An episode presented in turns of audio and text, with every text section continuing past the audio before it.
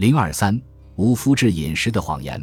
克拉伦斯按照我的建议改变了饮食方式后，他的二型糖尿病得到了很好的控制。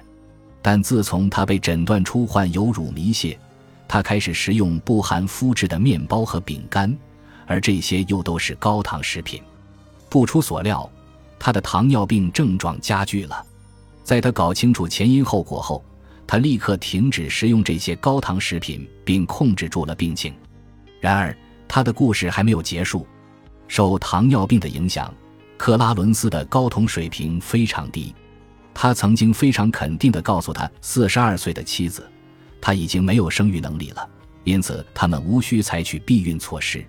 但在他减少糖类和动物蛋白的摄入后，他的睾酮水平得到了提升，他的妻子也因此成功受孕。本集播放完毕，感谢您的收听，喜欢请订阅加关注，主页有更多精彩内容。